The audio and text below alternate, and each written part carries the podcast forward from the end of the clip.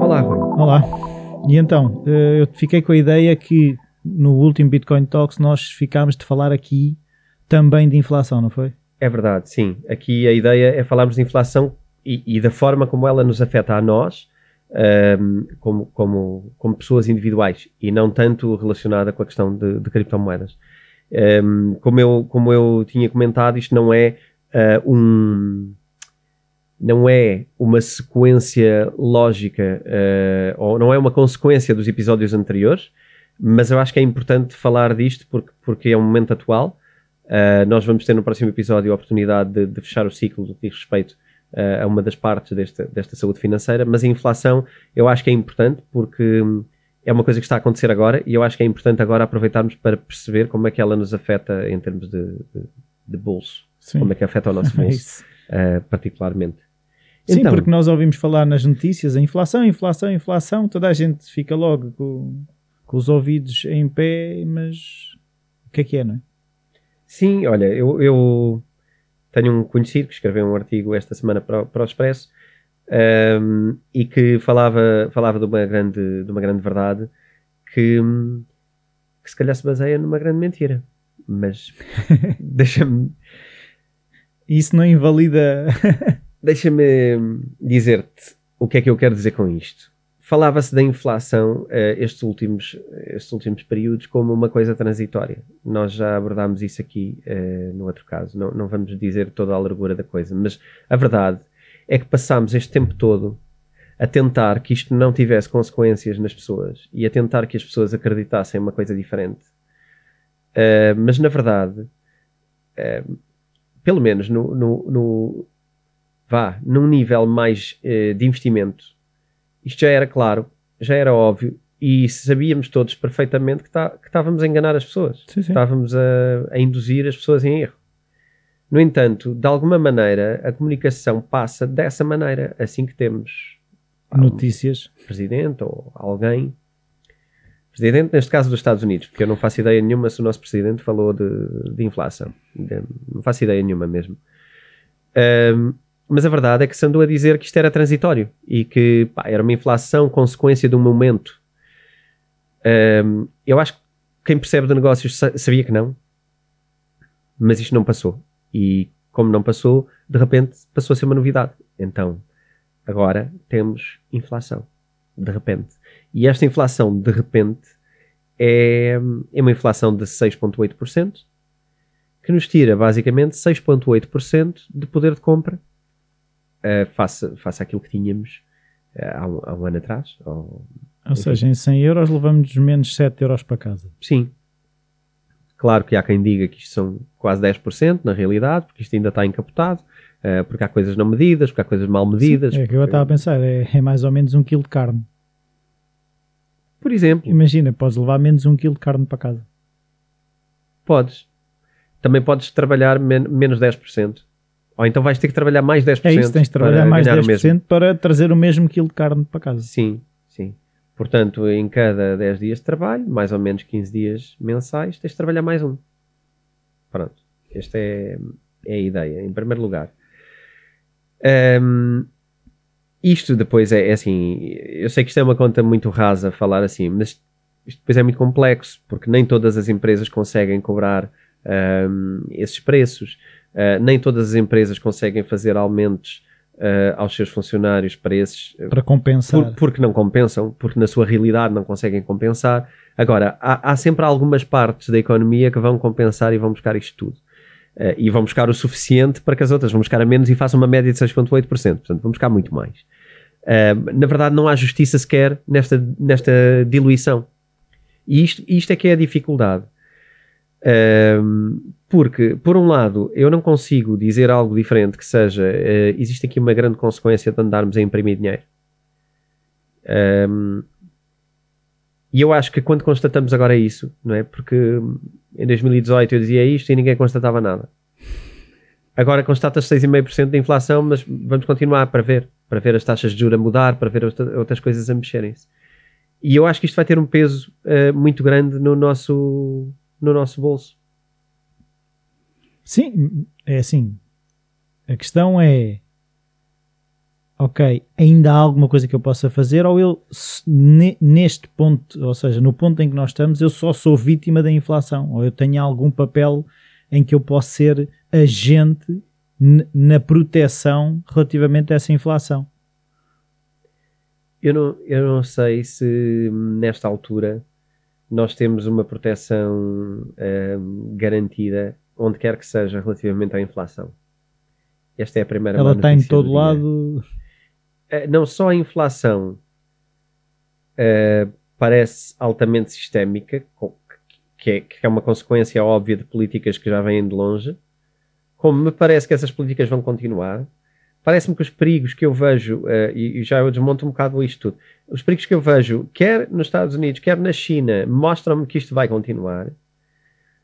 Uh, os safe havens para estas coisas, ou seja, os uh, portos de abrigo, Sim. o porto de abrigo para estas coisas parecem-me cada vez menos reais, todos eles. Nenhum é porto de abrigo.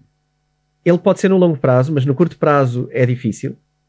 Eu já falo de criptomoedas, ações, imóveis, essas coisas, que são mais materiais, dinheiro.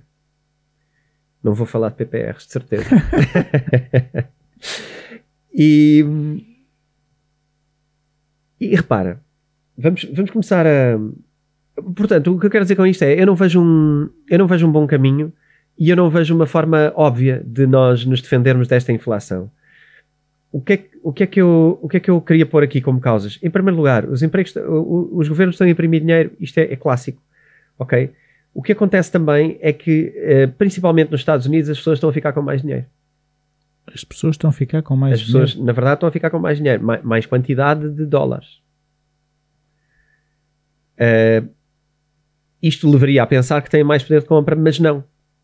Por, por causa da inflação. E porque a inflação vai continuar. E, portanto, isto é, isto é um momento. As pessoas neste momento estão com mais dinheiro. Mas isto é fruto de algo que se vai começar a pagar agora.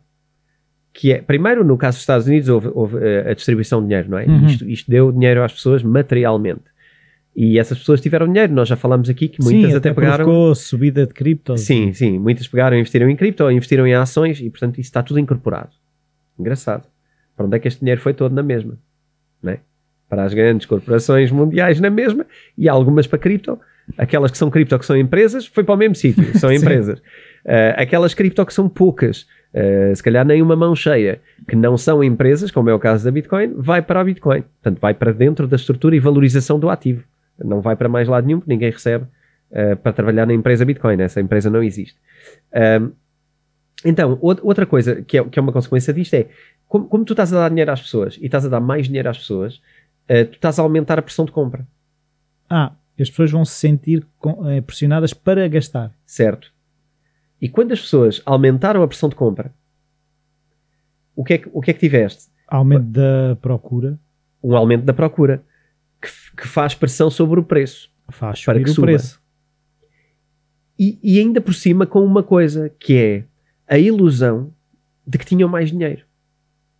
Porque ainda por cima, na mente delas, não havia inflação. Ou a inflação era residual ou era estável. Se não havia inflação, aquele dinheiro que eu tinha na mão valia mesmo aquilo. Valia mesmo aquilo.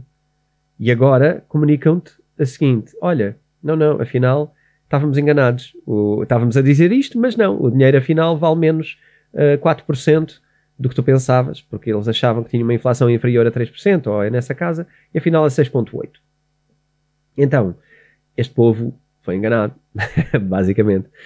Uh, achava que tinha mais dinheiro, afinal não tem, e portanto o que anda a gastar, se calhar nem devia gastar, coloca pressão, coloca medo, mas ao mesmo tempo que coloca medo na pessoa, a pressão que ela já fez para comprar coloca pressão nos preços para subir. Ah, ok. A quem vende. Pois, mas, mas, mas como tu dizes, há ali um desfazar de tempo, ou seja, aquilo não é. Exatamente. Há ali um espaço em que. Ainda estes não recuam, mas os preços já estão a subir. E agora o que é que começas porque a ter? não é imediato, porque o aumento da procura não é rápida a resposta do preço. E certo. da mesma forma que quando as pessoas deixam de comprar, não é rápida a resposta de baixar o preço. Sim. Porquê? em primeiro lugar, há uma coisa que nós, não, nós normalmente não, não, não pensamos, e eu gostava de trazer esta definição uh, para aqui, que é, que é o aumento da riqueza. O que é que isto significa? Aumentar a riqueza. E aumentar a riqueza, uh, por muito que nós achemos que é, não é ter mais dinheiro. É ter mais valor. É ter mais valor. É ter mais buying power, é ter mais capacidade de compra eu até posso ter menos dinheiro, mas se o, se o dinheiro aumentar, eu estou mais rico. Como, como, por exemplo, acontece no Japão com uma economia deflacionária, onde o dinheiro vale uh, mais. Em vez de valer menos, vale mais. uh, é ao contrário.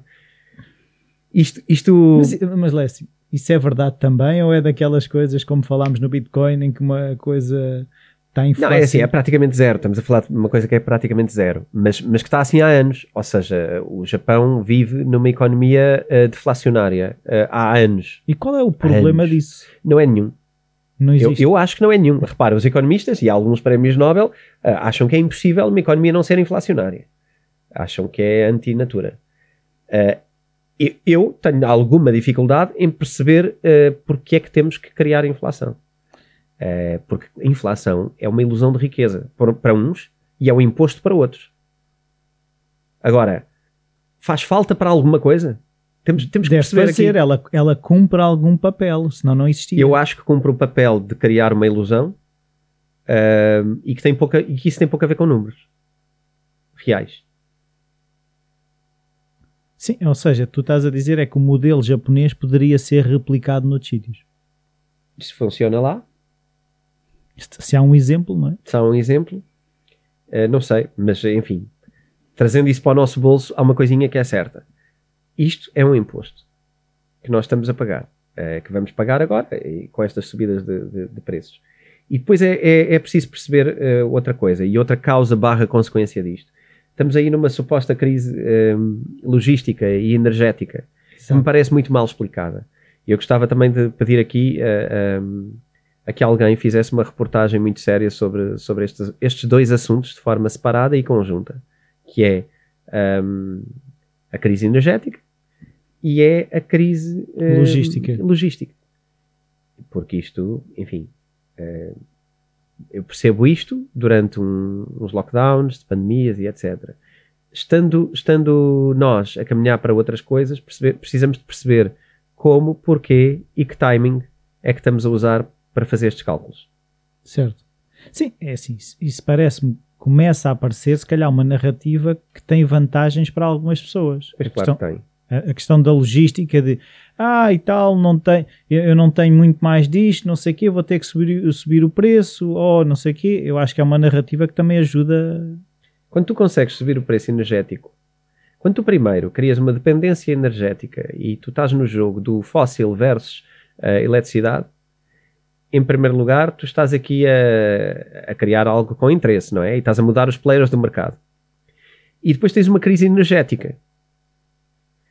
É, que eu gostava de perceber quais são os painéis solares que não estão a produzir, quais são as barragens que não estão a produzir, quais são as um, baterias que não estão a. Quais são as baterias que não estão a armazenar energia, uh, qual é a energia eólica, porque o vento, não sei se o vento parou, mas acho que não. Um, o vento também entrou em lockdown. Pois, acho que não. uh, eu percebo que toda a, nem toda a energia vem destas fontes, mas em Portugal a maioria vem destas três fontes que eu falei. Uh, Sim, ainda até tens, bandeira de que... Tem, tens muito pouco ou nada, acho eu, sequer, de, de, de carvão, acho. Uh, e tens algumas coisas de, de, de, circuito combinado que tem. Mas isto estou a falar de uma realidade portuguesa que se expande para a Europa, mas que é uma realidade que, que conheço melhor, que tem a ver com uh, a parte, a parte de, de gás. Okay? E o gás aqui Uh, consigo perceber também uma estratégia internacional para o gás ficar caro, que teve a ver com a arrogância da Europa em negar, uh, em negar condições à, à, Rússia e agora estamos a ver uh, a corda apertada. Mas na, base eu gostava de perceber é quais destas coisas é que estão a produzir mal e porquê e qual é o tempo de recuperação. E que medidas é que estão a ser tomadas para corrigir o pois, que quer que tenha que ser a corrigido. velocidade. Porque isto dizermos que há uma crise energética e a seguir irmos fazer o jantar não serve. Tem que haver um porquê. Vamos lá falar. Porquê? Quem é que parou? Como é que vamos recuperar? Quanto tempo é que é expectável? Estes preços estão a subir, vão voltar a descer? Quando? A que velocidade? Ah, não, é? não se consegue prever. Não, temos que buscar um analista. qualquer. Uh, pronto, e eu acho que isto era preciso perceber uh, também para nós podermos prever a nossa vidinha. Portanto, fica aqui o nosso, se calhar, uh, protesto para com alguém que possa trazer esclarecimentos sobre estas crises. Hum. A verdade é que estas crises estão a ter consequências imediatas e, e, e nós, tudo o que fazemos, por isso é que eu digo, isto, é, isto é quase uma. Esta aula é quase uma não aula, porque na verdade o que eu estou aqui a, o que eu vou fazer durante este período é aquilo que normalmente era uma proteção, neste momento não me parece ser uma proteção. E podemos falar de imóveis, ok? O custo de construção na imobiliária está mais alto, certo. a mão de obra está mais difícil, uhum. os materiais estão altíssimos por causa do problema da logística, logística. ou se não for, é pelo do energético. claro. Portanto, isto está pela hora da morte. Fugir. Não é? A construção está pela hora da morte. E, e depois é, a questão é, uh, e os imóveis vão subir de valor ou vão descer?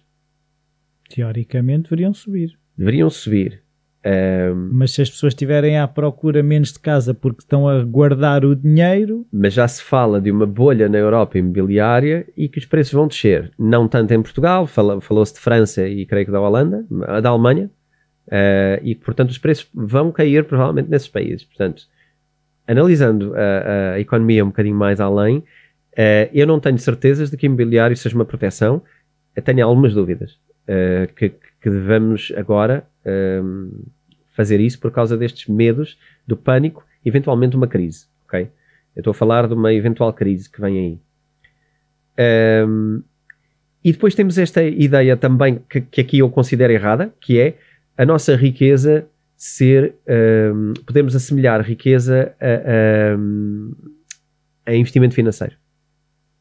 E não é. Não é. Não é. Contra o que possa parecer, a riqueza é aquilo que nós conseguimos materializar na nossa vida. Ok. O investimento financeiro, na verdade, é uma promessa futura de riqueza. Mas não é riqueza em si. Não a não ser no dia em que tu a materializares na tua vida, não é? Tu teres ações da, da Apple uh, não te traz riqueza nenhuma para a tua vida. Sim, o meu património inclui aquele ativo, não é? Mas. Quando relacionas isto com a inflação, repara, tu podes ter desvalorizações no teu património uh, financeiro por causa do risco e ele desvaloriza ao mesmo tempo, no teu consumo, tu tens um, um aumento de consumo, portanto, tu perdes mais dinheiro. E tu, neste cenário, perdes dinheiro dos dois lados. Certo. De um lado, porque a especulação baixa. Faz baixar, sim. Por outro lado, porque as Eu coisas estão mais caras. mais, sim. Ou seja, tu, tu acabaste aqui de perder uh, duas vezes, duas vezes o, o, dinheiro.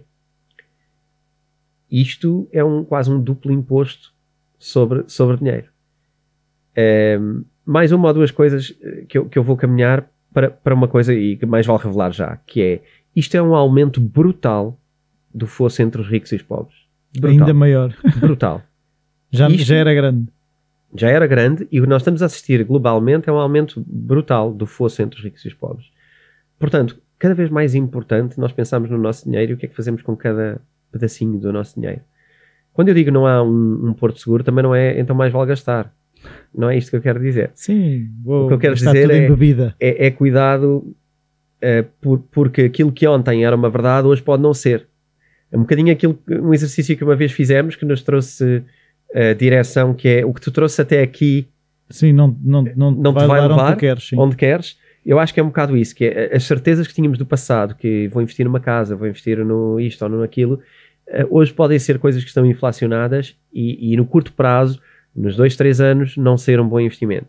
Eu duvido que uma casa comprada hoje não seja um bom investimento a 10 anos, a menos que seja num mau sítio. Uh, acho que o sítio é location, né? Sim, mas se formos ver aquela lógica que uma vez também já, já, já falaste, que é se nós tivermos essa capacidade ou essa possibilidade de deixar. Quando, eu acho que foi num episódio em que falámos do SP 500, em, em que eh, o que se tem visto é deixando lá, ganha-se de certeza. Pronto. Eu, eu acho que há, há investimentos que não é verdade, não é? Há, há, Mas aqui dá um, uma média, não é? Sim, em média eu acho que, que, deixando no longo prazo, acho que sim. Acho que nós não estamos numa bolha imobiliária tão grande assim em Portugal. Acho que no curto prazo pode haver uma diferença de valores. Acho que quando estamos a falar, e médios e longos prazos, estamos a falar de coisas superiores a 5 anos, Uh, duvido que sejam maus investimentos a 5 anos para a frente. Uh, depois cada coisa é uma coisa, não é?